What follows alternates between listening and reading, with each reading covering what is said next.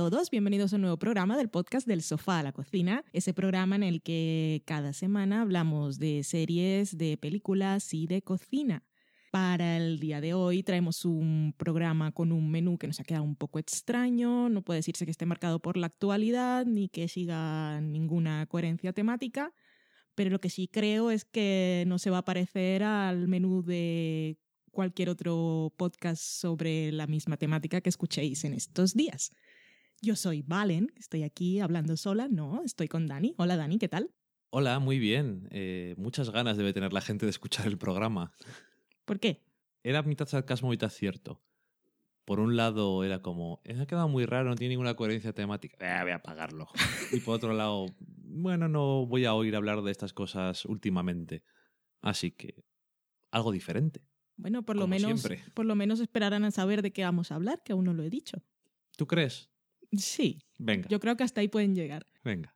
En la semana en serie vamos a hablar de Viras, Betas, una serie de las de Amazon que mm, algunos si tuvieron ganas seguro vieron el piloto el año pasado, creo que fue en verano por allí, que los pusieron a disposición de los usuarios para que votaran y dijeran si les gustaban o no. También tenemos una serie sueca que se llama Acta Manis Core, así se escribe, con K por ahí, pero que he buscado la pronunciación sueca, porque a veces jugamos a ser profesionales aquí.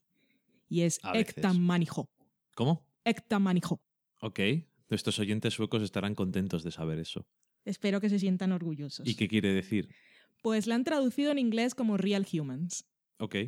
Y en la cata de pelis tenemos una película que se llama Computer Chess, que estuvo en el Festival de Sundance del año pasado.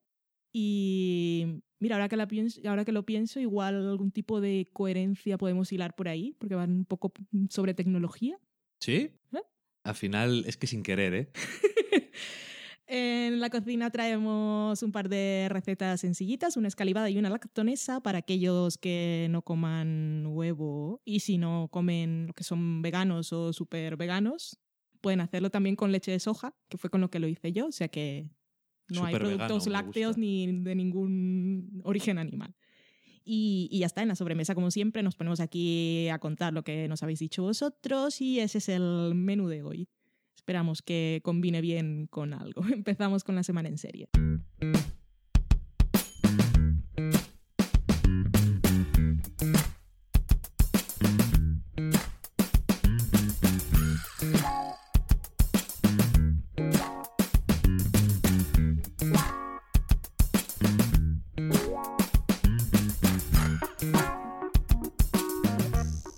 Empezamos la semana en serie comentando el primer episodio de la serie de Amazon, que es Betas, o Piras, o Pitas.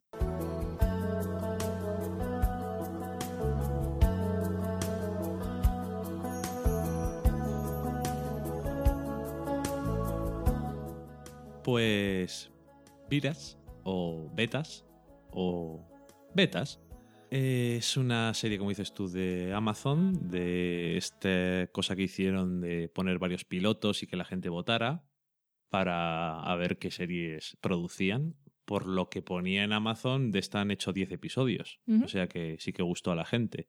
Básicamente lo que vemos en este episodio es eh, a los diferentes personajes que intentan vender una aplicación móvil o una aplicación informática para poder salir adelante en su vida, en plan como el que vendiera Facebook o vendiera Twitter a alguien, a un inversor, para poder vivir de eso. Está creada por Ivan Edicott y Josh Stordard, que son un poco desconocidos, y el director de algunos episodios es Michael Lehman, que ha dirigido pues un poco de todo, pero sobre todo cosas en Showtime como Dexter Californication, Nurse Jackie o The Big Sea y también American Horror Story. O sea que tiene su experiencia, aunque no en- especialmente en cosas como esto. Pero bueno, eh, Californication y tal, bueno, se, se podría parecer un poco, por decir algo. Y bueno, pues se estrenó oficialmente en el noviembre de 2013 en Amazon Prime y los tres primeros episodios eran gratis, después ya los demás son pagando, de esos 10 que os he dicho. Y bueno, pues nada, estamos en Silicon Valley Y, y bueno, pues tenemos a esos cuatro amigos, como os he dicho, que intentan vender una aplicación. No me acuerdo exactamente cómo se llama, porque tiene unas iniciales, pero se trata de una aplicación que básicamente en vez de como Facebook que te mantiene conectado a gente que conoces o que conoce a alguien que conoces, te conectaría con gente nueva que comparte tus gustos, por decirlo de alguna forma. Intentar conocer a gente nueva que según sus algoritmos, pues te pueda gustar. Y gente nueva geolocalizada cerca de ti. Exactamente, eso es hay una persona que es muy compatible contigo, está en la India. Buena suerte. y bueno, pues es una comedia que, si te digo la verdad, así viendo el episodio, que es de 20 minutos, una comedia así en el sentido clásica, pues bien podría haber estado en algún canal de televisión, o sea, tiene calidad, aunque la pinta que tiene y lo que sale en ella pega más en el premium, supongo, porque sale algún, alguna cosa que igual dices, esto no es muy de, de cable básico, pero bueno, que no está mal. La verdad es que el tono que tiene está bien y sobre todo no es, digamos que es una historia de, de geeks, pero no en plan muy típica. Algunos de los personajes, otros son un poco más tipicorros. Y sobre todo, pues eso, es bastante divertida. Casi se puede decir que en este primer episodio hay como dos historias. Y la de los dos protagonistas, más protagonistas, supongo que es la que más me ha gustado. La de los otros es un poco más... Meh, no está mal. Pero me gusta cómo evoluciona y cómo el personaje femenino entra en juego de una forma diferente. Y tiene alguna cosa graciosa, pero más no me ha parecido de eso que dicen hilarante, mm. pero me ha parecido que no está mal, me ha parecido que puede haber gustado a gente y de ahí que han sacado todos estos episodios no es una cosa que me extrañe. Me parece que está bastante bien. Sí, es una comedia simpaticorra y los personajes son variados, aunque hay alguno que puede parecer un poco más cliché. Pero la verdad es que hay variedad entre los que son los cuatro amigos protagonistas y caen bien y mm. es, fácil. Me recordó a una serie eh, J-Pod, una serie canadiense que mm. está basada en un libro que también es sobre informáticos. Esto están en una empresa ya. Y esa serie, bueno, igual que el libro, es un poco es una comedia, pero es un poco más negra y eso. hay unas cosas un poco raras, pero me recordó en el estilo más que a cosas que uno puede conocer que están relacionadas con frikis y con informáticos como de IT Crowd o de Big Man Theory, que no se parecen absolutamente nada. Hmm. No, en esta al menos... Es como más realista. Sí, y los personajes tienen un objetivo, al menos al principio de la serie, así que suponemos que la cosa va a ir por allí. Y tiene buena pinta. Y la verdad es que solo vi el primero porque solo iba a haber uno, pero podía haber visto alguno más y se pasa bastante rápido, son 20 minutos. Son 20 minutos, pero no, se hacen cuesta arriba. Que a mí a veces los de Brooklyn Nine-Nine, personajes me caen bien, pero a veces se me hacen más largos. No sé. ¿Te refieres a la ganadora de Globo de Oro como mejor comedia del año? Exactamente. pues eso, es simpática, es, es un tema que parece que está muy tratado, pero en el fondo de esta, desde este punto de vista no tanto. Y se parece, por decirlo de alguna forma, es como llevar a serie un estilo como de social network, pero más comedia. No sé, es un poco así. Y bueno. Y... No hablan tanto, ¿eh? No, por supuesto, pero porque esto no tiene guion de, de Sorkin. Y bueno, sale Moby y descubrimos que ha tenido relaciones sexuales con un pulpo. Entonces, bueno, son cosas que siempre se quedan en la mente. Cosas muy interesantes. Eh, entre los actores estuve mirando sus fichas de IMDB y salen en cosas. Sí. Pues es de esa gente que igual te suena alguno, pero tampoco demasiado. A mí solamente el, de la barba. El, Sí, es me sonaba, pero...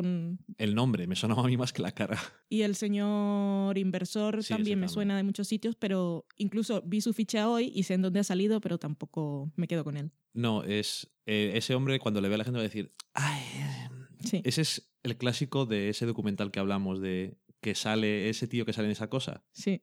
es ha salido en mil cosas, seguro. Mm. Y eso, mm, no tiene mal espíritu, eh, tiene cosas graciosas y no me pareció, no me pareció mal.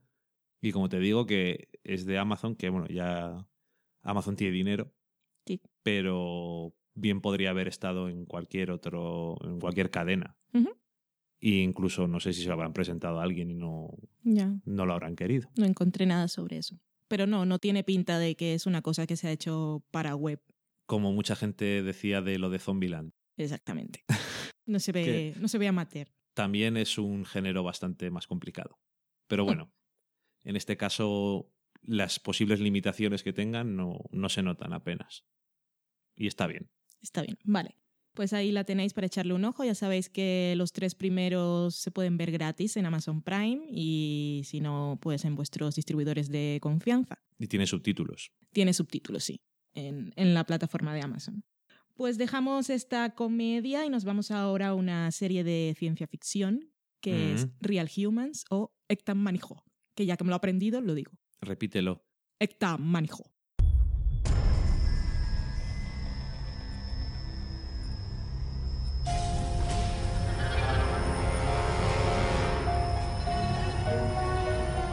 Real Humans es una serie sueca que actualmente, a día de hoy, que estamos a finales de enero de 2014, para los que vengan del futuro, está acabando su segunda temporada. Está creada por un señor que fue guionista de la serie Wallander, Mm. que puede que alguno conozca. Yo vi algún episodio, uno o dos. Es la de Kenneth Branagh. Sí. Por cierto, esta serie sueca, como muchas otras y está siendo la moda actualmente, ya tiene los derechos de adaptación para lengua inglesa y los tiene la misma productora que ha hecho The Tunnel, que es la coproducción entre Francia y el Reino Unido de Brombroen, Ujú. que se llamó The Bridge en Estados Unidos, que es la misma gente que ha hecho también Broadchurch o Utopia. Bueno, que han hecho cosas. Y vale, que hay un remake por ahí. En este caso hemos visto el primer episodio de la serie original, por supuesto, porque el remake no se ha hecho aún. Es ciencia ficción, como os habíamos dicho, y tal como dicen ellos en su sinopsis, está ambientada en Suecia en un presente de un universo paralelo. Tú tenías algo que decir sobre eso, me dijiste antes. Sí que lo un poco más eh, típico, es decir, como por ejemplo en la serie que comentamos hace poco de Fox, Almost Human, se ve que es el futuro, un futuro más o menos imaginable, Bueno, y te ponen el año. y poner el año. Pero eh, me gusta eso de que sea un presente de un universo paralelo en vez de un futuro cercano, porque con eso lo que juegas es que no tienes que pensar en dentro de unos años puede pasar esto o no puede pasar, sino que en este presente se ha descubierto una cosa que ha permitido hacer esto, que es básicamente la base para un universo paralelo. Es, ha habido una cosa diferente y ha ido las cosas por otro lado. Exactamente. Y en este universo paralelo, pues tenemos que se ha desarrollado la tecnología para que tengamos robots con aspecto humanoide que podemos comprar en tiendas especializadas o en el mercado negro. Hay muchas tramas por aquí que vienen equipados con software para cumplir las funciones que quiere el consumidor. Tenemos desde algunos que puedan ayudar en todo a personas mayores, cuidarlos de que se tomen todas sus pastillas, conducir coches y tal. Hay otros que están especializados en limpieza o en cuidar a niños o en trabajar en la fábrica. Pero, por supuesto, siempre que hay acceso a esta tecnología, pues también se pervierte y también hay algunos que de forma ilegal son modificados para que cumplan, bueno, para que se satisfagan los placeres y perversiones Y de del forma propietario. legal. De forma legal también, sí. Y en esta sociedad de bienestar en que está ambientada esta serie, pues hay gente que está a favor de esa tecnología y tienen los que ellos llaman Hubots, Ujú. tienen estos robots en casa. Hay gente, bueno, en realidad son caros, no todos pueden tenerlos, Sí, también son como un signo de prestigio, pero como debería de ser si Sí. fuera verdad. Sí. Y por supuesto también hay gente que se opone a esta tecnología, ya sea por mm, miedo a lo desconocido o, bueno, es, un poco una forma de hablar de racismo, de xenofobia, de miedo a lo diferente. Y están los típicos miedos de las máquinas me van a quitar el trabajo Sí. Y otras cosas. y otras cosas, porque los robots pueden ser de mucha compañía y entonces también te pueden quitar a tu pareja. Ujú. Se trata de muchas cosas aquí. Pero que hay también, también hay un grupo rebelde de estos robots que, por alguna razón, que ya veréis si veis la serie, han adquirido su libre voluntad. Y bueno, Están gente- liberados como sí. los móviles. la gente, la gente que está en contra son los que llevan las chapas. Esto de Real Humans es la gente que, que está en contra de esa tecnología y de los robots y dicen los, los arios somos nosotros, los robots no. Y por supuesto, como siempre que hay temáticas de este tipo, se habla de la identidad, qué es lo que nos hace humanos, si esas inteligencias artificiales pueden llegar a tener sentimientos o a procesar emociones. Y que es, pues bueno, en ciencia ficción es bastante interesante. En ese primer episodio se abren muchas tramas Sí. que no sé yo qué tal se desarrollen en esos 10 episodios que tiene cada temporada, en esta primera, por ejemplo, porque tenemos a dos familias y sus diferentes relaciones con los robots. Sí. Tenemos por otro lado a esos rebeldes que tienen por allí un personaje humano que tiene un poco de planteamiento superhéroe, creo. En ningún momento se dice que sea humano, pero, lo- pero parece que sí que es, ¿no? O quizá es un híbrido. Pero Un híbrido. no tiene la apariencia de que vamos a decir, que es una de las cosas que más me llamó la atención de la serie y es su propuesta estética, que es muy luminosa y pastelosa. Luminosa en cuanto que bueno, que te deja un poco los ojos con demasiado brillo. Los robots, eh, por supuesto, son perfectos, impolutos, con el cabello brillante, pero es que parecen Barbies y Kens. Sí, creepy. Sí, son muy creepy y bueno, se les identifica fácilmente porque tienen las pupilas súper brillantes. Al principio parece que todos son rubios de ojos azules, pero luego vemos que hay diferentes. Y por supuesto caminan súper erguidos y tienen esas sonrisas que parece que no tienen emociones. Y, y eso, sí, visualmente esa parte me gustó mucho. Luego están lo de los rebeldes, que es así un poco más, son más punk. Y, y no sé, puede recordar. No es que en principio no plantea nada súper novedoso, porque esto lo hemos visto, tipo de cosas en Metrópolis, en Blade Runner o la no- las novelas en que se basan. O y sea, están, desde hace mucho. Sí, las, bueno, están las leyes de la robótica de Asimov y todo esto, pero la ciencia ficción que plantea estos temas de identidad y de libre albedrío y este tipo de cosas, estos conflictos y dilemas siempre es interesante y en principio pues tiene muy buena pinta. Siempre es interesante si está bien hecho. Hmm. Yo creo que en este caso está bien hecho. Y aparte del tema de la identidad y esas cosas de qué hace a un ser humano y el alma y todas esas cosas que probablemente se explorarán más adelante, a mí me gustó de este primer episodio que tiene muy en cuenta lo, todos los factores que implicarían la existencia de estos electrodomésticos.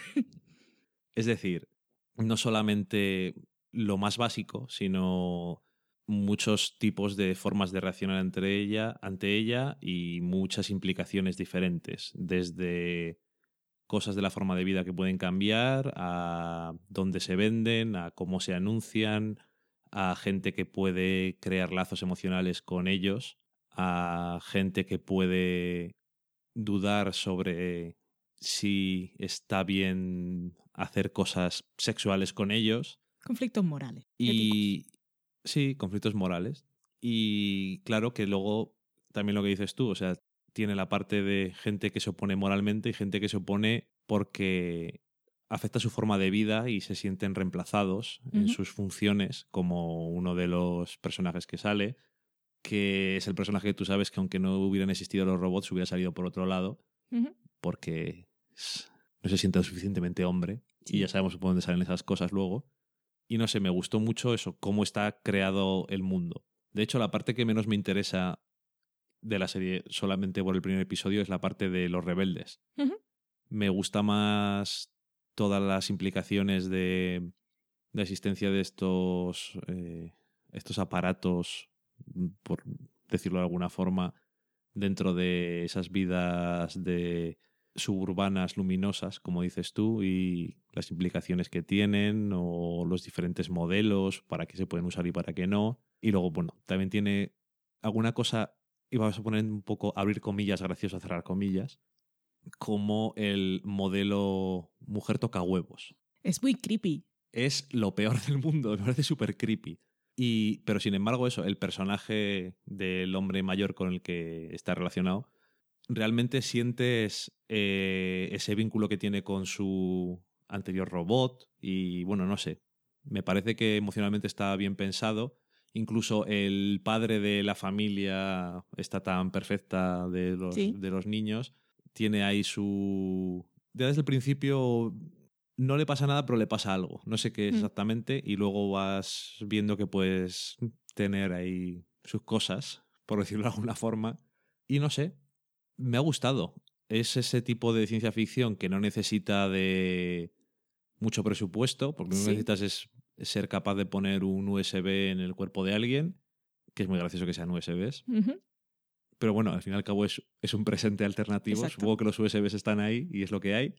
Y bueno, luego hacer cuatro o cinco cosas para eso de la sangre azul y cosas de estas. Pero bueno, en el fondo es eso. Poder ver todos esos ambientes diferentes, la trata de robots y, en fin, lo ves y dices, ¿por qué no se les ha ocurrido hacer una cosa de esas, por ejemplo, en sci-fi? Es que en sci-fi debería hacer cosas de este tipo. Cosas que no necesitan mucho presupuesto, pero son ciencia ficción de interés. Hace falta menos presupuesto que para hacer Sharknado. Pero esto es mucho más interesante. Por supuesto. Y obviamente, pues un remake es. Parece que está de moda hacer remakes de cosas nórdicas. Y me alegro que de primera sean británico el remake, porque normalmente se tiene menos problemas a la hora de lidiar con cosas complejas de base. Y por lo que dices, pues puede aparecer en canales como Channel 4 o, o ITV, a Sí. saber que, aunque fuera BBC, da lo mismo. La verdad es que en Inglaterra no tienen problema con eso y puede estar, puede estar bien. Si no lo habéis visto, yo, yo sí que lo recomiendo. No es una cosa súper conocida, pero yo creo que si el remake sale bien, dentro de un año o dos lo vais a oír hablar mucho. Pero Basado en la serie sueca. No hace falta esperar, podéis No, ver no, esta. no. No hace falta esperar. Yo digo que podéis decir luego a lo hipster. Yo ya lo conocía, yo lo vi cuando era sueco. Eh, la serie tiene en principio mucho potencial por todas las tramas que puede abrir, sobre todo por el tipo de relaciones entre los personajes. Me gusta que los robots, cada uno, bueno, los que hemos conocido hasta ahora, son inteligencia artificial y son robots, pero tienen personalidades muy definidas. Y está el Odi, que era un modelo viejo, pero es súper adorable, ya yo lo quiero. Y, y la, la robot vieja mandona da mucho miedo, pero mucho. Me gusta, Eh. tiene, tiene momentos dentro de esa blancura artificial que, que son bastante terroríficos. Cuando te miran mientras duermes. Sí. O el una escena en un supermercado. Es mermelada, pero tiene como muchas connotaciones, a mí me impresionó mucho. O también luego cuando ves a los robots en los carritos de supermercado, Sí. también, también da cosica. Y bueno, y supongo que como siempre este tipo de cosas eh, está el dilema por parte de los robots, bueno, o se puede plantear el dilema de eh, si pueden procesar sentimientos, pueden tener sentimientos, pero hasta qué punto alcanzar ese tipo de abanico de emociones que tienen los humanos es algo bueno, porque también pueden conocer la maldad y Sí. la perversión. En fin, yo os la recomiendo, la verdad. No, la teníamos hace tiempo, pero como siempre no, no encuentras tiempo para ver cosas. Y la verdad es que me ha sorprendido. Me ha gustado más de lo que pensaba. Vale, pues ahí la tenéis. Son solo 10 episodios por temporada y para cuando escuchéis esto ya estará la segunda. Lo que no sé es si la segunda es la última o no. He buscado un poco, pero no decía nada de si ya cerraban la historia o habría una tercera. No hay ninguna noticia. Igual si hay alguien que la está viendo, que sí sé que hay gente que la ha visto y ha escrito sobre ella en algún blog y sabe si el tema se está cerrando y nos lo dice, pues estaría bien.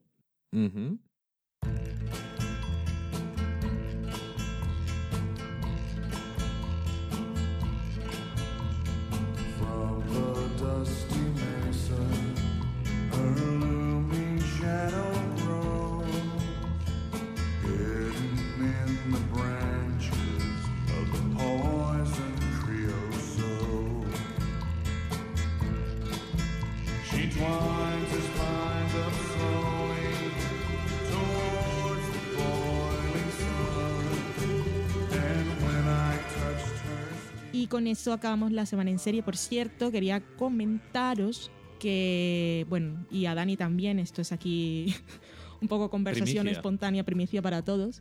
Eh, True Detective en- eh, hace parón este fin de semana por la Super Bowl. Ajá.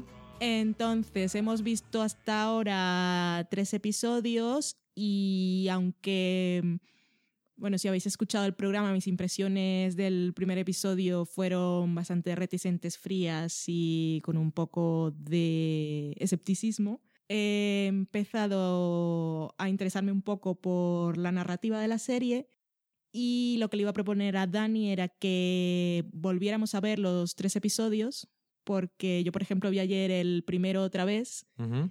Y ahora, además de fijarme en lo que me están contando literalmente, quiero fijarme más en cómo y qué cosas se cuentan, qué tipos de preguntas le hacen a cada uno y qué, en qué temas insisten ellos cuando responden y qué es lo que vemos cuando nos están contando, en fijarnos más en, más en tratar de descubrir quién, cu- cuál es el misterio del asesinato, que es algo a lo que no voy a jugar.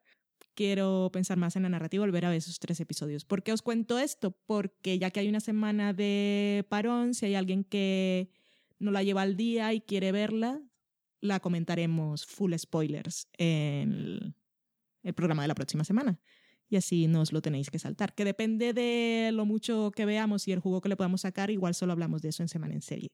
O sea que tenéis deberes, básicamente. Y decir que estás haciendo eso porque te han gustado más los segundo y tercer episodio. Sí, tengo mis problemas, pero es que claro, no puedo ponerme a discutir sobre feminismo con, con las series que están hechas, pero aceptando lo que hay, voy a quedarme con lo bueno y, y bueno, eso, que quiero volverlos a ver, tomando apuntes. A mí el segundo episodio, yo te lo dije ya, me, pare- me pareció mejor que el primero. A mí, bueno, me, ha- me han, No, gustado, eh, me han no ido gustando más y más, pero bueno, es que ahora no puedo comentar spoilers, pero a mí las cosas que implican a las hijas de Woody Sí. Harrelson me tienen muy enferma. Y su actitud, reacción o falta de ante ellas, más. De acuerdo. Aparte de las cosas más profundas, el segundo episodio me pareció más entretenido. Hmm. Y lo vi con más ganas. No, incluso he notado que el, el primero me pareció demasiado solemne y he notado que dentro de su seriedad tiene sus puntos, no de humor me río, pero que ya le estoy pillando el tono y, y sus cosillas. Parece que le hacía falta episodios.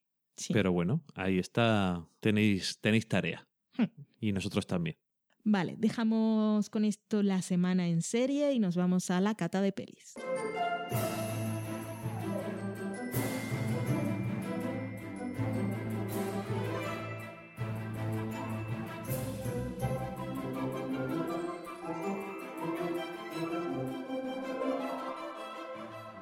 Y en la cata de pelis, esta semana os traemos una película que se llama Computer Chess, que se estrenó en el Festival de Sundance de 2013 y que puede que alguno que vive en España haya visto en el Festival de Sitges, aunque no estaba en su sección oficial, como tampoco estuvo en la sección oficial de la Berlinale.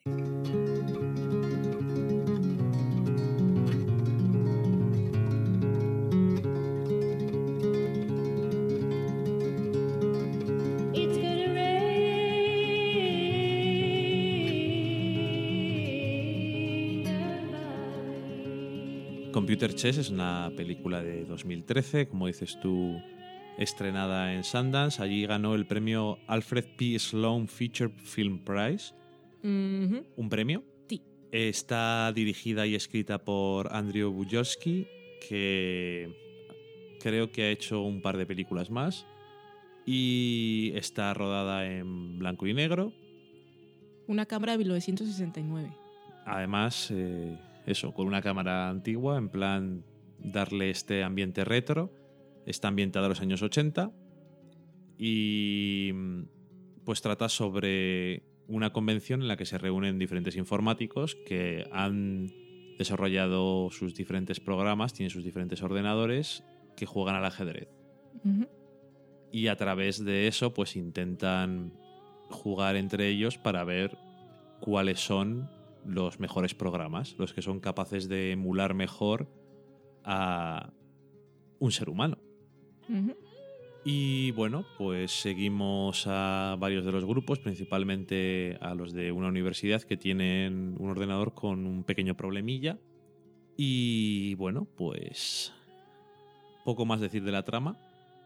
Bueno, que en el mismo hotel hay una convención también. de Sí, gente de extraña. un retiro de parejas. Es un retiro de para parejas. Extraño, desde luego.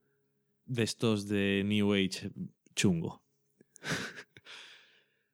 Em, la película empieza como una especie de comedia de lo incómodo y comedia de estas que no son tan graciosas a lo loco, sino sutilmente divertidas por partes de diálogo, por cosas con situaciones, por cosas de contexto. Y francamente, en- no sabría decirte cuánto tiempo, pero los primeros 20, media hora, pese a lo extraña que era, me estaba interesando. El, porque ese tipo de comedia no me disgusta, me parece bien. De hecho, algunas de las películas, algunas de las comedias que más me gustan, como Spinal Tap, es un poco ese estilo de comedia basado en cosas un poco absurdas y referencias en el diálogo que son de volver a ver otra vez la película, pero que están ahí. Y luego la película pues tiene un poco diferentes elementos. Un poco cosas como más de ciencia ficción, un poco cosas surrealistas, directamente surrealistas. Y no sé qué decir, la vimos en Netflix Sí. eh, estábamos repasando las cosas que decía todo el mundo que era lo más interesante de 2013 y en varios sitios, pero creo que concretamente era por un post de, de AV Club, que si lo conocéis hacen reseñas de televisión y de cine y demás, y bueno, de todo, de música, en fin, poco de todo, reseñas. Sí. Comentaban que era una película muy interesante, que tenía cosas de ciencia ficción que eran interesantes y tal. Yo digo, bueno, pues este tipo de cosas de ciencia ficción y tal nos suelen interesar. Es la mejor forma que tengo de describirlo. No, para mí, eh, yo creo, creo que podría llegar a entender de alguna forma por qué le gusta esto a alguien, pero yo creo que están equivocados. ok. O sea, creo que les gusta, pero creo que, creo que sé por qué les gusta, pero creo que les gusta por las razones equivocadas. Lo que he leído, quiero decir. Elabora. Me parece que no funciona, porque realmente tiene, tiene una trama muy simple que no tendría por qué ser más complicada. De hecho, podría existir perfectamente, tal y como es. Tiene conversaciones largas que parecen no tener ningún sentido, pero que tienen detalles graciosos, incluso alguna cosa que puede ser más interesante.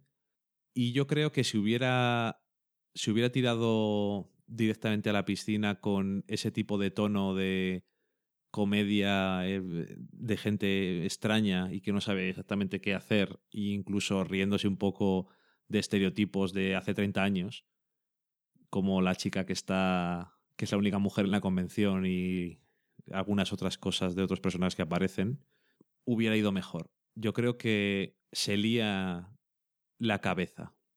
Pero- No sabe. ¿Por qué dices que Me da la sensación de por qué que- le gusta a la gente y que lo hacen por razones equivocadas? Me da la sensación de que aprecian excesivamente la naturaleza indie y las ambiciones eh, surrealistas, existencialistas y mm, la extrañeza que tiene.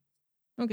Me parece que aprecian demasiado el intento estilístico, que por un lado está bien, pero creo que la segunda mitad de la película sufre mucho, para mí, de que no está nada centrada, no argumentalmente, sino tonalmente o si solamente fuera, por ejemplo, el protagonista, que básicamente es el protagonista, eh, este personaje joven que tenemos, y fueran las diferentes, entre comillas, aventuras que tiene durante este fin de semana de la convención, incluso el momento en el que le invitan a la habitación estos personajes tan surrealistas, yo creo que hubiera funcionado bien.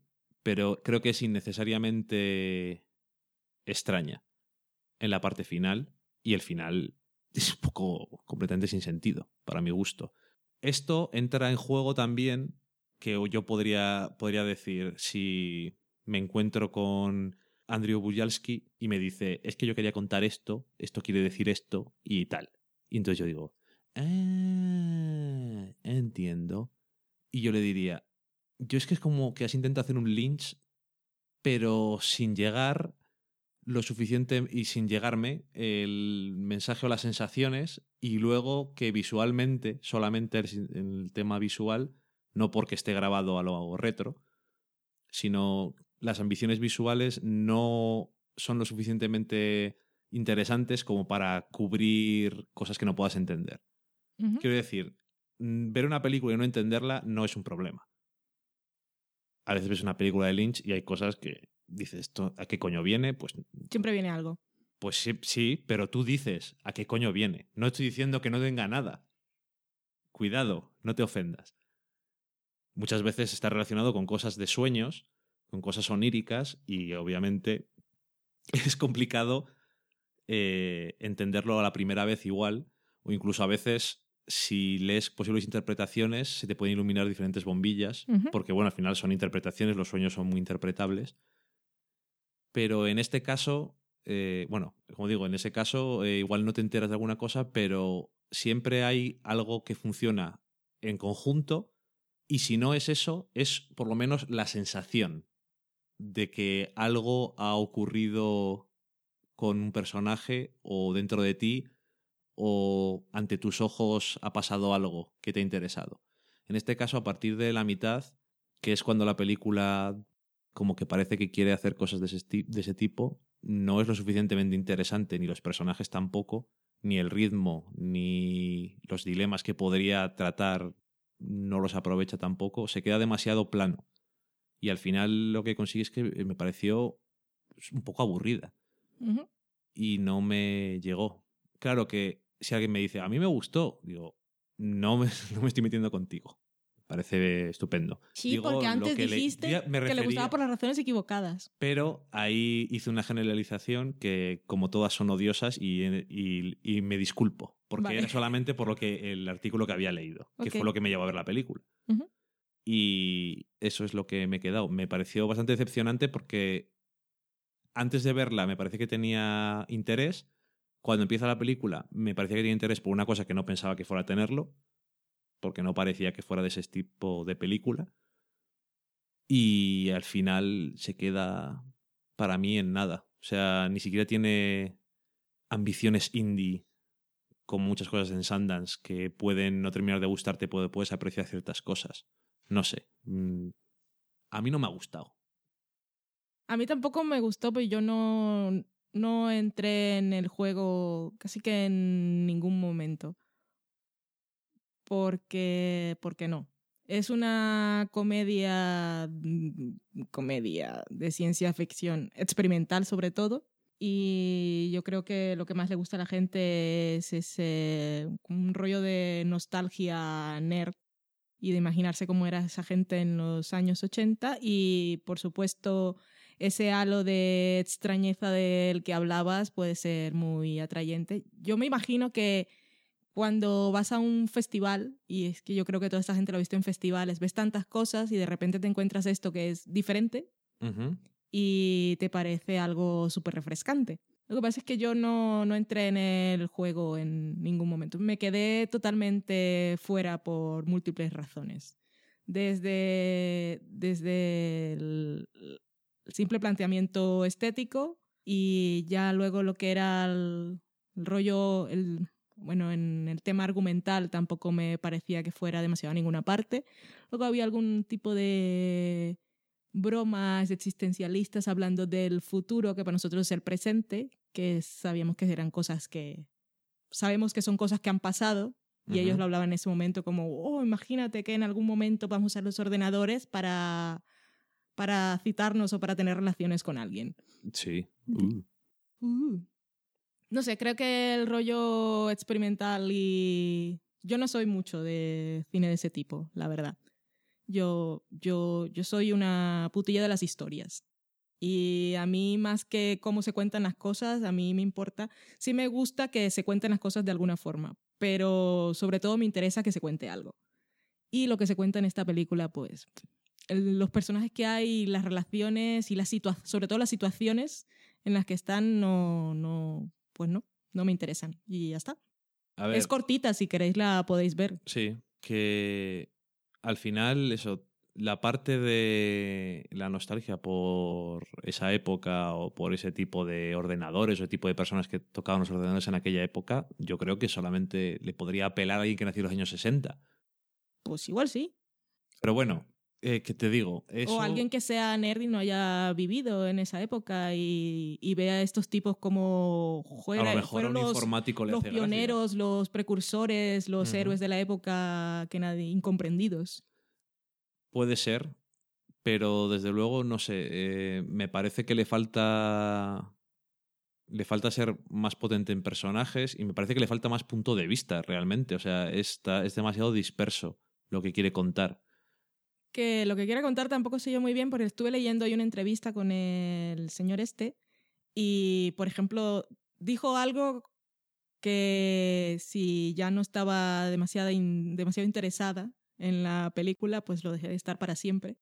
Y es que le dijo al entrevistador, es que dejé por allí un easter egg, un- una pista de algo que nadie ha pillado.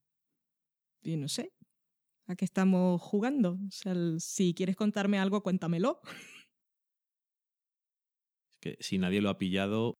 A ver, que no digo que eso tenga que ser necesariamente algo malo, pero que conste que si nadie entiende algo que has hecho, algo has hecho mal. O, bueno, a lo mejor estás adelantado a tu tiempo años y años y esto dentro de 20 años es un clásico de culto que dicen es que la- hace 20 años la gente no estaba preparada para esto. Ahora, tampoco penséis Yo que no es una película súper súper entrópica o que os vais a encontrar cabeza borradora, que es, es otro nivel. Es que me lo has comparado con Lynch y yo me he ofendido. No, Porque lo Lynch, digo Lynch porque contaba cosas y su pobre hija tenía que estar traumatizada cuando vio eso. no te digo que no, lo que te digo es que no me puedes negar que en algunos momentos da la sensación de que tiene como influencias tangenciales linchianas en la parte del tramo final. Sí. En, no, no te estoy diciendo, no lo estoy intentando comparar, Dios me libre. En- es que desde el principio se ve que no tiene, no tiene que ver, pero digo, en ese sentido, por compararlo con algo que es, muy claramente es un estilo y es una forma de contar las cosas y es un punto de vista. Ahora salen gatos, bastantes. Muchos. No sé por qué, pero aparecen. Mm, no lo sé. Eh, por un lado, me gustaría. A ver, la película no me, no me va a gustar de ninguna forma. Eso es una cosa que no puedo evitar. O sea, la película no me ha gustado. No me ha parecido atrayente, no me ha parecido entretenida, no me ha No interesado. es que no es entretenida. Además, no es entretenida. Si, por ejemplo, este hombre debe decir chorradas como he dejado por ahí easter eggs y no los ha entendido nadie, explica exactamente qué es lo que quería contar. Y digo, ah, pues qué interesante es eso. Y el final ahora para mí tiene sentido, en vez de ser una cosa que parece completamente gratuito de, muchacha- de muchachada nui. Pero es que el problema de la película no es que las cosas tengan sentido o no, sino que... No, no, me refiero a que si, lo, si él me, se me pusiera delante de mí y me contara qué es lo que quería contar, digo, ah, entiendo que has contado. Para mí no lo has contado bien. Por lo que tengo entendido, por lo menos ha hecho otras dos películas antes que esta y son del estilo. Y en ese post decían que esto era la cristalización y la perfe- el perfeccionamiento de este estilo. Lo que no puedo imaginarme es cómo son las otras películas. Desde No luego sé. sé que no es para mí. Pero ahora que hablas de esas otras películas y yo aprovechando que no tenía en realidad mucha cosa que aportar sobre la trama, pues leyendo y leyendo, pues os traigo un fan fact o un dato de esos que no interesan a nadie, pero yo no lo sabía y está bien A saber. mí más que la película, seguro.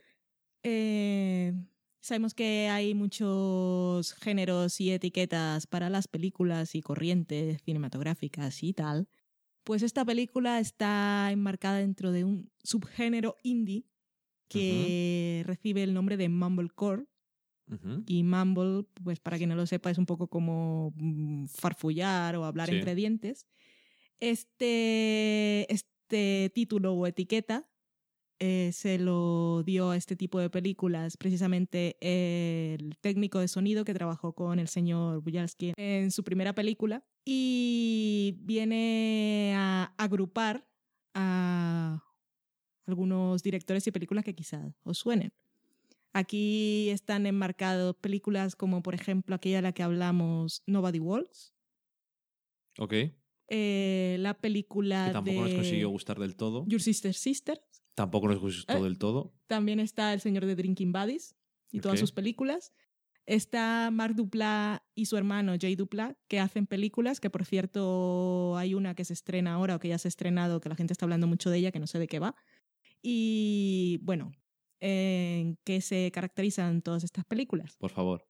Pues son películas independientes, pero es, es el rollo más indie de lo indie. No es el indie de Sundance en el que todo se ve bonito, aunque hay algunas de estas películas que no, que no tienen ese problema. Pero bueno, están ahí. ¿En qué se caracterizan? Es un poco como el dogma. Aunque ellos no estén No es un movimiento. no estén allí si somos parte de este movimiento cinematográfico, pero las agrupan allí. Son películas de súper bajo presupuesto que se dan mucho a la improvisación, que en algunas ocasiones utilizan actores amateurs, como es el caso de Computer Chess. Que casi siempre se, rollan en eh, se, rollan, se ruedan en formato digital, aunque el señor Bujalski siempre rueda en cine, aunque en este caso sea 16 milímetros.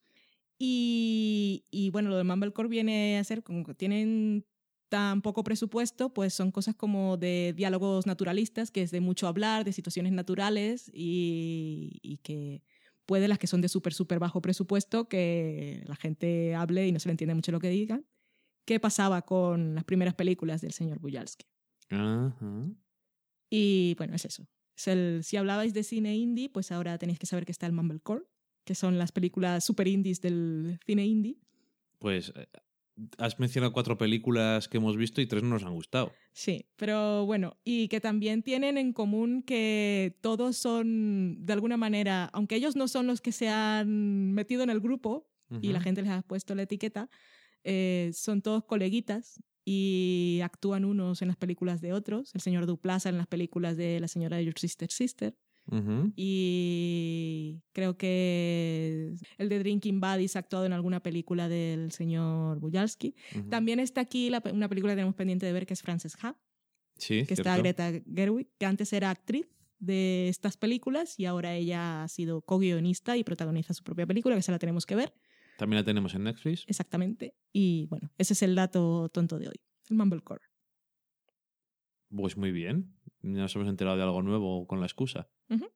Que, por cierto, hablando de excusa, casualmente te enteraste tú hoy de que esta película, igual la gente que vive en España Sí. escucha hablar de ella.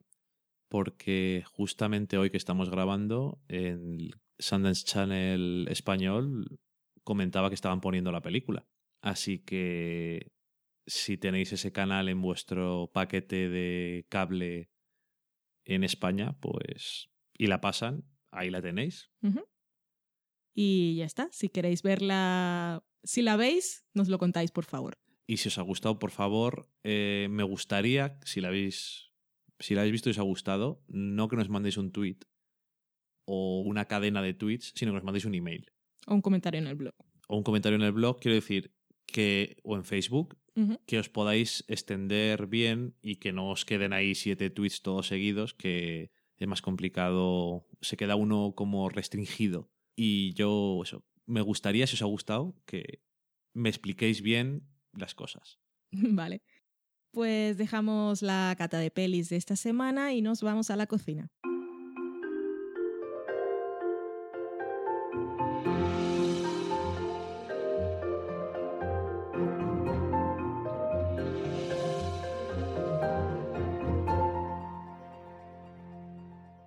Y aquí estamos en la cocina. Esta semana os traemos un par de recetas súper fáciles y flexibles que podéis usar para muchas cosas. La primera es la lactonesa. No voy a cantar esa canción súper cutre que sé que es lo que me es salía una ahora. típica de canciones del verano de España. Una de esas Lo iba a cosas yo. de...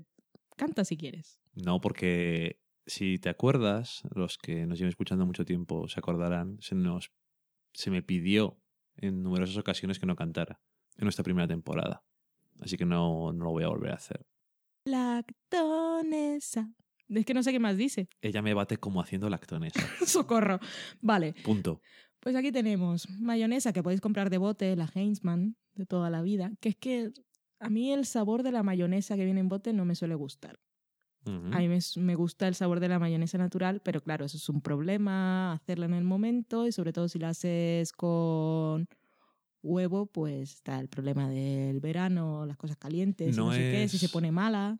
No es tanto el problema hacerla, porque mucha Bueno, gente no sabe lo fácil que es hacer mayonesa. Eso también. Pero el problema es que si haces mayonesa, o te la comes toda, o estirar.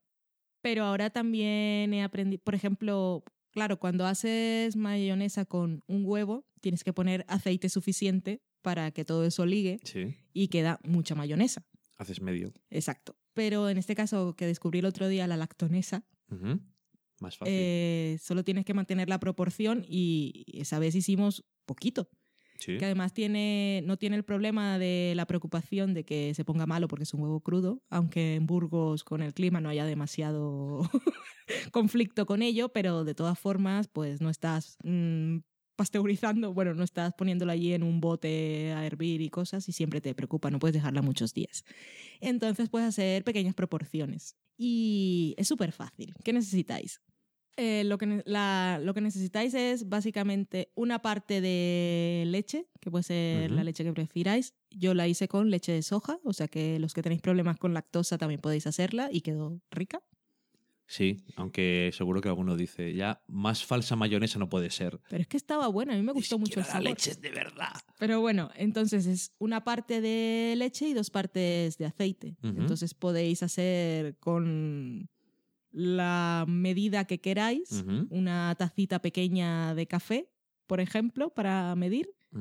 Y ya sabéis que es poca, o sea que la podéis gastar en la preparación que hagáis ese día y no hay que guardar. O igual queda un poco para el día siguiente, pero no hay que tirar, como pasa siempre cuando haces mayonesa con huevo. ¿Y qué aceite? Eh, es preferible usar aceite de girasol porque no da un sabor extra. O sea, igual que en la mayonesa Sí. al final.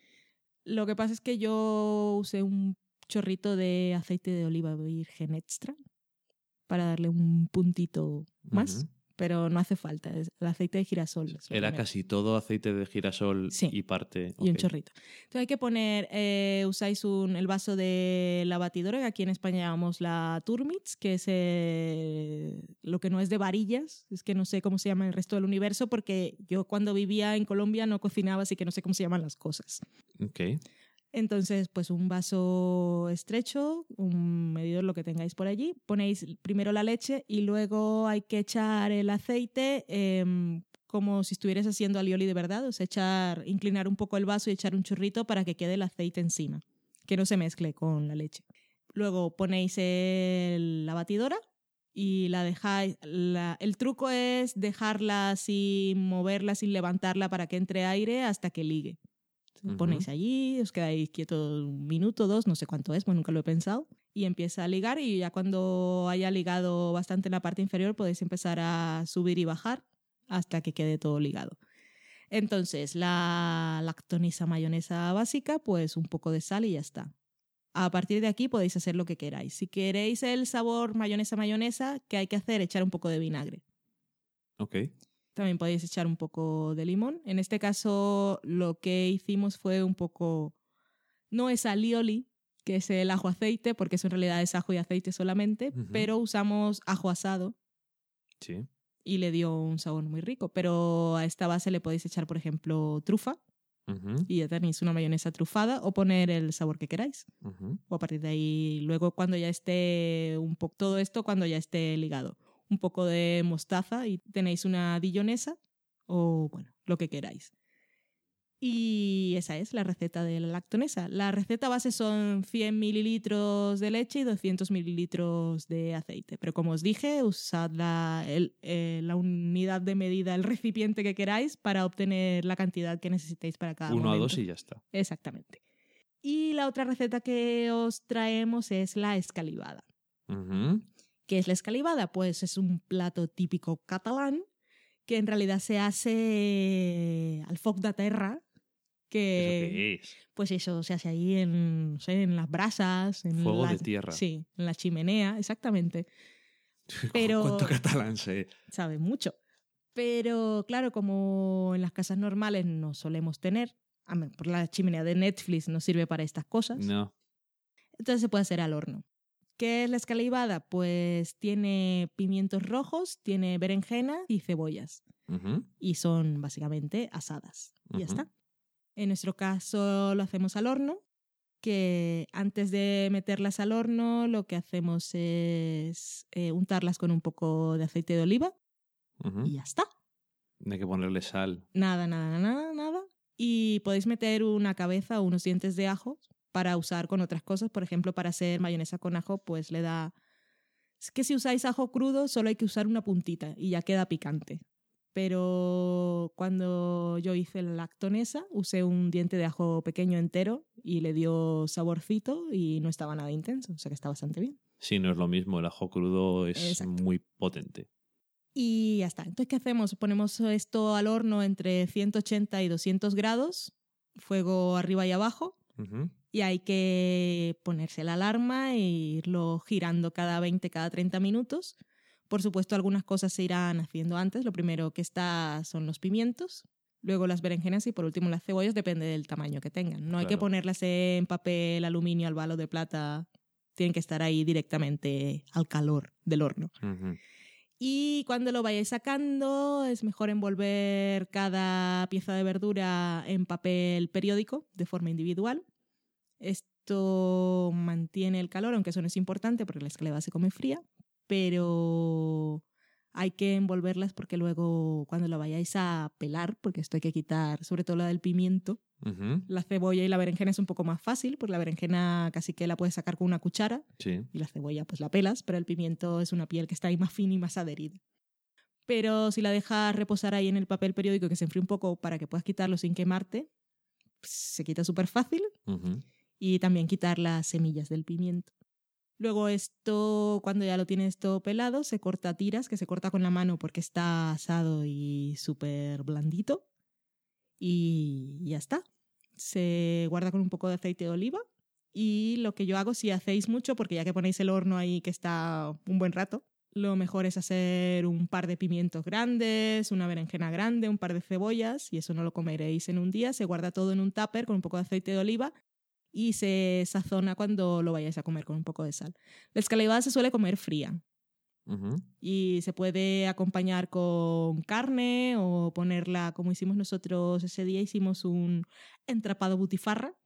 Ujú. Entrepas son entrepanes, Bocadillo es de un butifarra. bocadillo, un sándwich y una butifarra, un, puedes hacerlo, queda muy bien, con una pechuga de pollo, con un poco de lomo de cerdo, la escalivada y un poco de la lactonesa que os he hablado antes, pues os queda allí un- una cena bastante rica. Un bocadillo muy, muy bueno y Ujú. bastante cochino, me quedó a mí.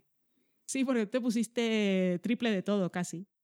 Sí, Mm. me sentí muy cerdo, pero estaba muy bueno. Estaba bueno, sí. Pues ahí tenéis, podéis usar la escalivada como acompañamiento de varias cosas y la mayonesa pues también, un sándwich o lo que queráis. Y ya tenéis allí las recetas de esta semana. Todo muy bueno. Y ya está, acabamos con la cocina, ponemos una promo y nos vamos a la sobremesa. Muy bien, Filiberto, ¿estás preparado? Estoy un poco nervioso, pero, pero sí. Muy bien, pues vamos con la segunda vuelta. ¡Tiempo! Con la A, lo peor que existe. Eh, Apple, Apple. Con la C, no tienen ni puta idea. Críticos. Con la G, hay que matarlos a todos. Gurús. Con la I, micropodcast de recomendaciones, opiniones y humor. Pasa palabra. Con la J, altamente sobrevalorado. JJ Abrams. Muy bien, Filiberto, solo te queda una respuesta para ganar los 50 millones. ¡Ay, qué nervios! ¡Vamos allá! ¡Tiempo! Con la I, micropodcast de recomendaciones y opiniones mezclado con humor. Eh. Y. Y charlas. No, no, y charlas no puede ser. Ay, no sé. ¡Se acabó el tiempo, Filiberto! ¡Ay, me cachis! Con la I, micropodcast de recomendaciones, opiniones y humor es Infrapodcast. ¿Cómo? Infra Podcast. Recomendaciones, opiniones y comentarios en infrapodcast.tk. T de travesti, K de Klingon. Hola, guapísimo.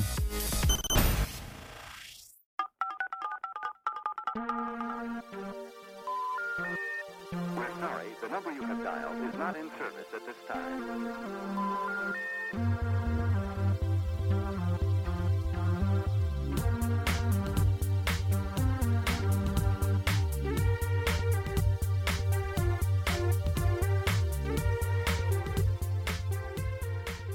Ya estamos en la sobremesa, esa sección que han confesado muchos, que en realidad sí se quedan escuchando. Cuéntanos qué nos han dicho esta semana, ahora que estamos aquí todos sentados tranquilitos con nuestras copas de después de comer. A nosotros no nos vendría muy bien una copa después de comer. Nosotros ya durante la comida nos hemos puesto tibios. Básicamente durante la comida no hemos comido, solo hemos bebido. Fíjate. Es lo que tiene el podcast. Ay, en fin. ¿Por qué no se puede comer a la vez, si no? No, que es de mala educación. Es de mala educación comer mientras hace un podcast. A mí sonidos que no sean los de hablar, si, si te sale un ruido que no puedes borrar, pero masticar, deglutir, no. Eso lo borras. Nunca. Era un ejemplo de lo que no hacemos. Ok. Bueno, pues sí, tengo varios comentarios. Cuatro de ellos están primero en Twitter. Empezamos con Daniel Roca, uno de nuestros habituales, que dice que no entiende mucho nuestras críticas a True Detective porque no cree que se basen en lo que la serie propone, desde luego.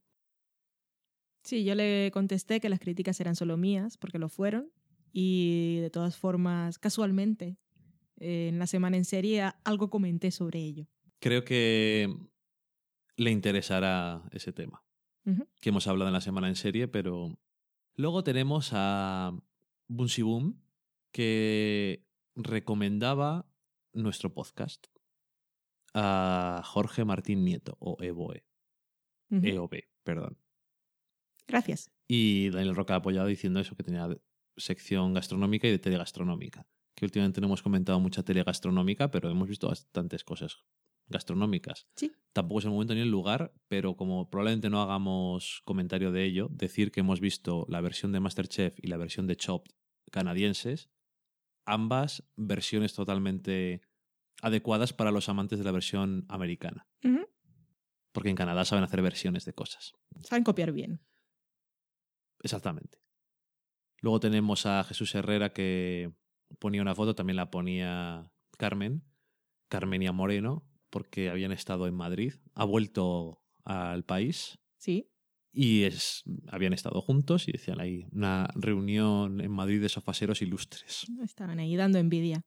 Sofaseros ilustres me gusta. Lo son. Sofaseros y sofaseros ilustres. Luego tenemos a Antara, Antara Adachi en Twitter, que decía que a los del Sofá Podcast también les gustó Looking. Y ponía cara de esa que abre la boca de felicidad. Y decía, después su apunte era niña de 6 años feliz de que a sus compañeritos les guste el mismo sabor de helado. Está mona. es una forma de describir la alegría que me gusta. Y luego también citaba "Ga- gays con barba y pelo en pecho. Y decía, por favor vean Weekend si no la han visto. Weekend que era una película que había hecho uno de los productores de Looking. El creador. No. ¿No? Uno de los productores ejecutivos y director del primer episodio. Ah, ok. y probablemente unos cuantos más. Pilar, que es Pigona, decía que esta temporada había aprendido a aceptar las barbas, pero el pelo en pecho sigue reticente. Y Antara le decía que le encantaba ser nuestra analista, a.k.a. opinadora oficial de Girls. Lo es. Tenemos nuestros opinadores oficiales de cada cosa. Pilar, por cierto, es la de Juego de Tronos. Sí. La pobre mujer que se va de aquí, yo creo que frustrada cada vez que viene a hablar con nosotros, porque no nos enteramos de nada.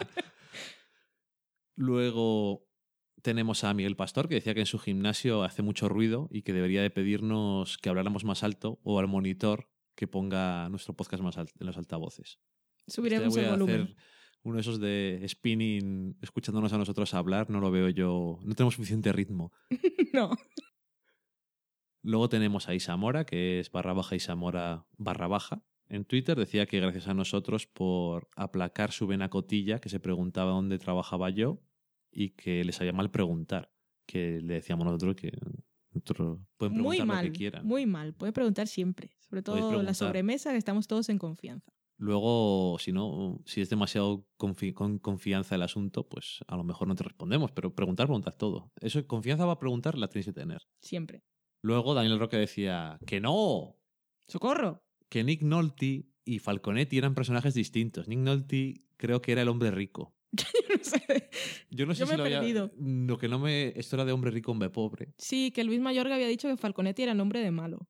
Sí. Pero que está, me estás diciendo que el hombre rico no era el malo.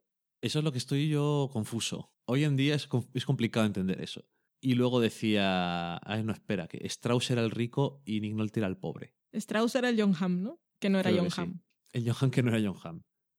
Luego también Daniel Rock se refería a un comentario en Evox de Leician y comentaba sobre él, diciendo que él creía que se refería, cuando hablaba de que nuestras voces le calmaban y cosas de estas, que éramos un happy place y que si era así, que estaba de acuerdo. Ya nos dirá si era eso o no. Y para terminar nos decía, para terminar esta tanda de tweets, nos decía que el, el truco en su casa para el meatloaf era echarle el contenido de un sobre de crema de champiñones en la mezcla de la carne. Son trucos curiosos. Jesús Herrera, que es Gechu73, decía que ayer no le apetecía limpiar la casa, pero que de hoy no se libraba. O sea, hoy, cuando fuera. Y menos mal que nos tenía a nosotros y adictos al espectáculo para entretenerse. Eso es una cosa muy buena de los podcasts que te valen para estas cosas. Y que no sabemos lo ameno que se hace limpiar, planchar, cocinar y algunos verbos más mientras os escucho. Pues eso. Otros no tanto, pero eso está muy bien. Eliseo Soriano, Eliseo barra baja Soriano, decía que para que conste yo siempre me quedo en la sobremesa. Y para probarlo, hacía un comentario sobre la sobremesa. Esto sospecho. Interesantísimo lo de mi trabajo, decía. Interesantísimo. Yo creo que os ha interesado. Me... Hombre, es curioso. es- No, sí, eso sí es cierto. Luego Vanessa, que decía, estaban también hablando de mi trabajo, y decía que estaba alucinando sabiendo que todavía se emitía Estudio Estadio porque Eliseo había estado el día anterior viendo Estudio Estadio con subtítulos. Y decía que era mejor. y no me extraña. Luego les comenté yo que también me iba a tocar hacer Mira quién baila y decía a Vanessa que me había ganado el cielo ya. No tiene ni idea. Que te tocó subtitular canciones. Oh, sí. Mm. Por suerte la de Sergio Dalma la teníamos, sabíamos, sospechábamos que iba a presentar esa canción, así que nos habíamos bajado de la letra y la íbamos pegando. ¿Podrías hacer la de la mayonesa como la harías en el trabajo ahora, por ejemplo? Vale. Venga. no, no sé si voy a ser capaz. Ya me río cuando estoy trabajando porque lo de las canciones es muy ridículo. Es una persona muy seria. Lo- ¿Por qué dices eso? Venga. mayonesa. Punto. Ella me bate como haciendo mayonesa. Punto. Con todo lo que había tomado, coma, se me subió pronto a la cabeza. Punto. Socorro. Punto. Admiraciones, tengo que poner. Claro, ¿cómo digo socorro con admiraciones? Al principio, al Depende final. de cómo claro. tengas puesto. Pues abrir exclamación, socorro, cerrar exclamación o cerrar escla. Lo tengo puesto yo. Hmm. En tu caso, probablemente tendrías una forma verbal para que socorro saliera siempre con admiraciones. Y dirías socorro escla, por ejemplo. Y así saldría siempre. Lo tendrías también normal por si acaso alguien que se llame socorro o algo así. Uy, socorro. ¿Y si socorro dice socorro? No pasa nada. Nosotros no tenemos que poner eso de quién habla como si fuera una obra de teatro. Vale, vale. que sería un poco más incómodo todavía. Lo ponemos por colores y con guioncitos. Tú eres daltónico. Ya, pero se ven muy bien Vale. en el ordenador. En la tele no, Mm. pero eso da igual. Y luego para terminar tenemos a Leia for You, o sea, Leia 4U, que decía mm, esto refiriéndose a un tuit que habíamos puesto de animales que se creían que estaban escondidos, Tombillos. pero realmente no lo estaban tanto. Decía que le había recordado a un humano que en un acto público se puso detrás de una cortina para telefonear y pensaba que era aislante. Es decir, no veían quién era, pero todo el mundo le estaba escuchando. Ah, Lo cual es muy triste, por su parte. los humanos, qué tristes somos. Los humanos son muy tristes, sí. Y en el blog tenemos cositas. Sí, en el blog tenemos varios comentarios. Tenemos a Maramiau, Para miau. que decía que una vez fue oyente que viene del futuro y oyó tus mensajes. Me gusta. Te ha hecho ilusión, ¿no? Mucha ilusión. Nos descubrió de casualidad y se hizo una maratón del sofá a la cocina. Hizo un binge watching, no, binge listening.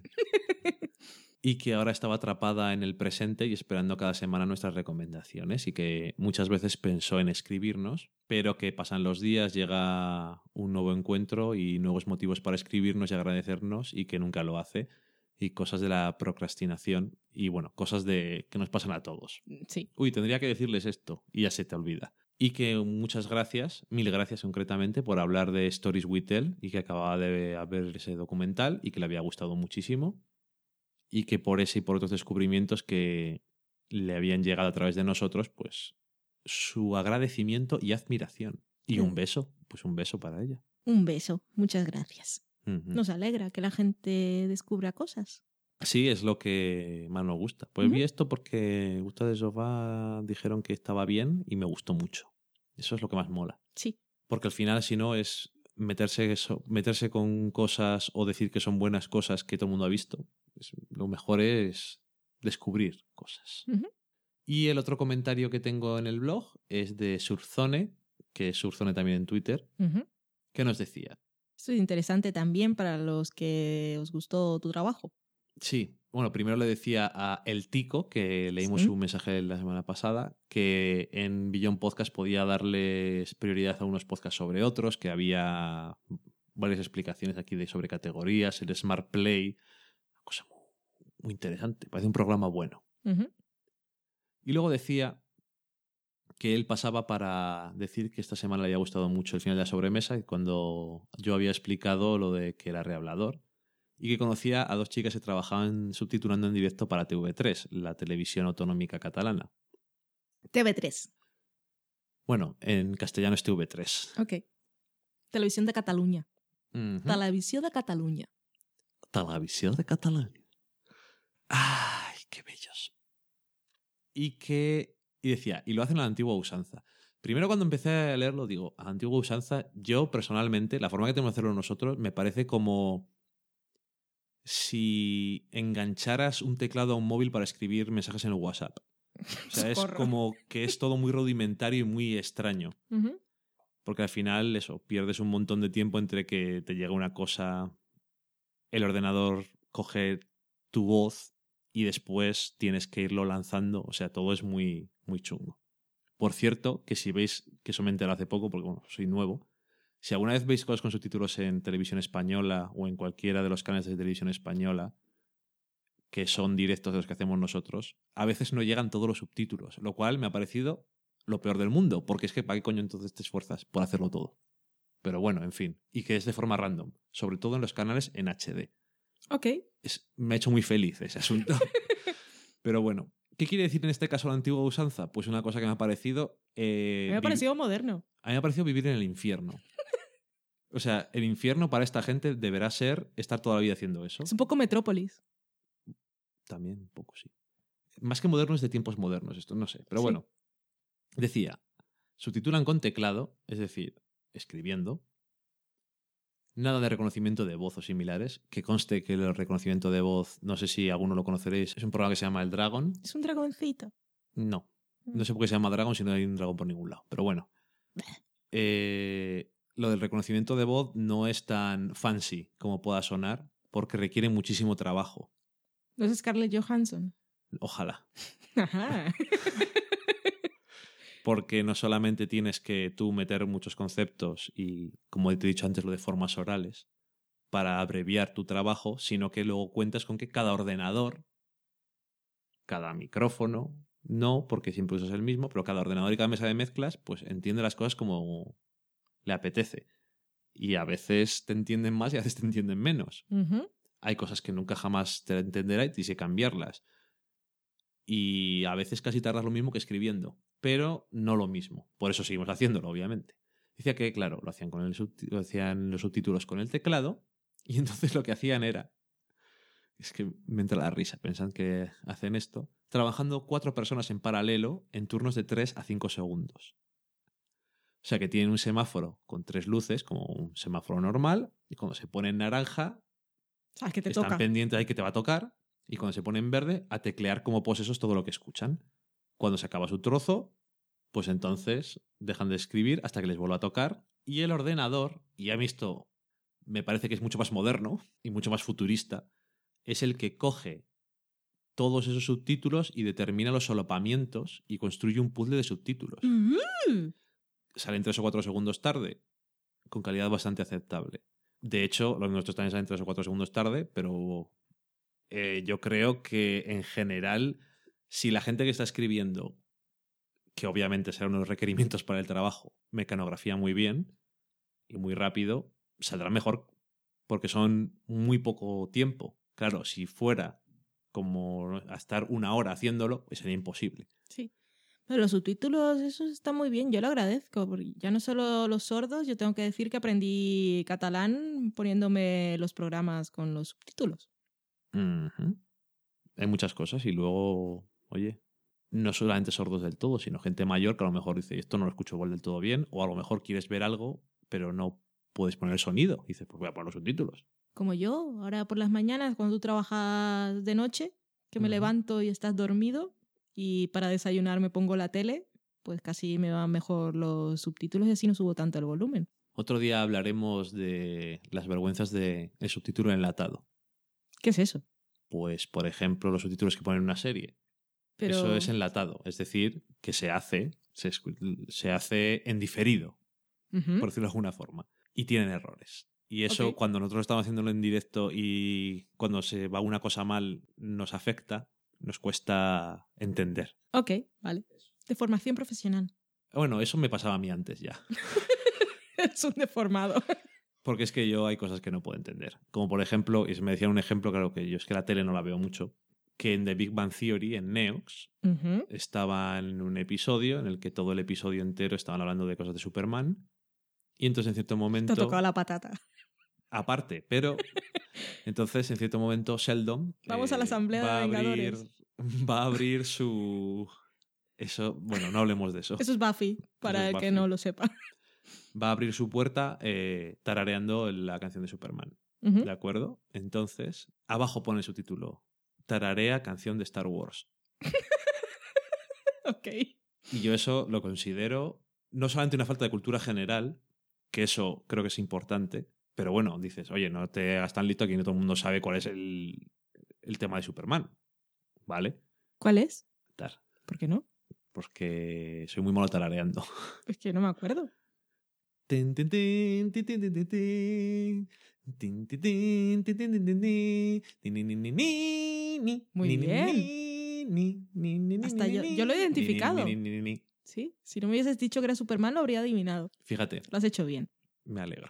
Que eso, no solamente por cultura general, y tú no es que seas muy saber de saber de este tipo de cosas, No, yo lo de las sintonías y eso lo pero llevo bastante mal. seguramente sepas cuál es Star Wars y sepas que esa no es, eso igual sí. Sí. Pero, segundo, contexto. Si todo el episodio está hablando de Superman, a lo mejor es eso. Vale. Puede y haber una siguiente, pista. tengo, estoy haciendo eso en un ordenador por mis santos cojones. Pones el Google y dices canción de Star Wars. Ah, pues no es la misma. Aunque sea gente que, que pueden, en casos puede ocurrir que están muy jodidos de tiempo, yo perder un minuto en hacer las cosas bien y luego me he visto cosas de faltas de ortografía, nombres mal- directamente una, en ET. Están hablando de unos personajes de Star Wars y entonces dejan de subtitular eso porque ¿para qué? Muy bien. En fin, no sé. Que yo no digo que sean gente poco profesional, pero a veces es que parece. Y que a lo mejor no es culpa suya, porque eso ya te digo. Sé de casos en los que no tienen tiempo para hacer las cosas, pero en los de series y películas lo dudo mucho. Ay, que por cierto me enteré de que los subtítulos les hace cada cadena. Ujú. Es decir, la Fox hace unos subtítulos para poner los Simpson y la Neox hace otros subtítulos diferentes y están intentando llegar a un acuerdo para que los subtítulos sean los mismos para todo el mundo. Oh, qué sabios. Lo cual me parece una cosa que debió haber llegado hace años, pero bueno, en fin. Por lo visto, parece ser que no pueden pedir el closed caption original ni cosas de esas, que también les vendría muy bien, pero bueno, en fin. Creo que ya me puedo callar. Hemos acabado el espacio de quejas de Dani. Eh, que conste que originalmente, Ajá. cuando hicimos el- la escaleta del podcast, había una sección que se llamaba Dani se queja. Sí. Por suerte he podido irlo metiendo dentro del podcast de forma bastante natural. Sí, pues yo no habría sobrevivido a esa sección. Probablemente lo hubiera grabado cuando tú no estuvieras y luego la ponía. Ok.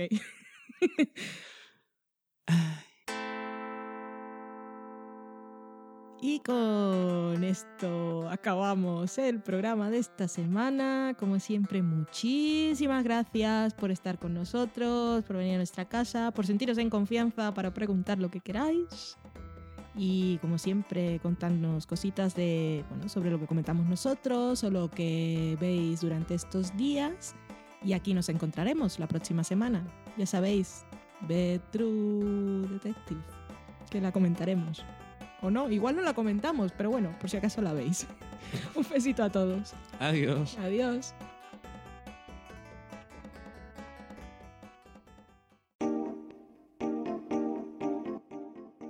Acabáis de saborear un programa del podcast Del sofá a la cocina. Para prepararlo hemos usado los siguientes ingredientes. Un Dani, una Valen, un Nico y una licencia Creative Commons, reconocimiento no comercial compartir igual. Cuando tenemos los ingredientes, los picamos muy finos, los dejamos pochando en una sartén y cuando estén caramelizados, los mezclamos con la licencia Creative Commons, que, cuidado, no admite uso comercial de la obra original ni derivadas, que se tienen que distribuir con la misma licencia que la original, siempre citando a los creadores. Después de 10 minutos, condimentamos la mezcla con iTunes, iBooks, Twitter y un poco de Facebook. Si no encontráis las adecuadas en el mercado, buscad el nombre del blog. A continuación, introducimos en el horno y, después de 30 minutos, lo servimos aderezado con música distribuida con licencia Creative Commons a través de Jamendo. Al final del post correspondiente vienen especificadas concretamente.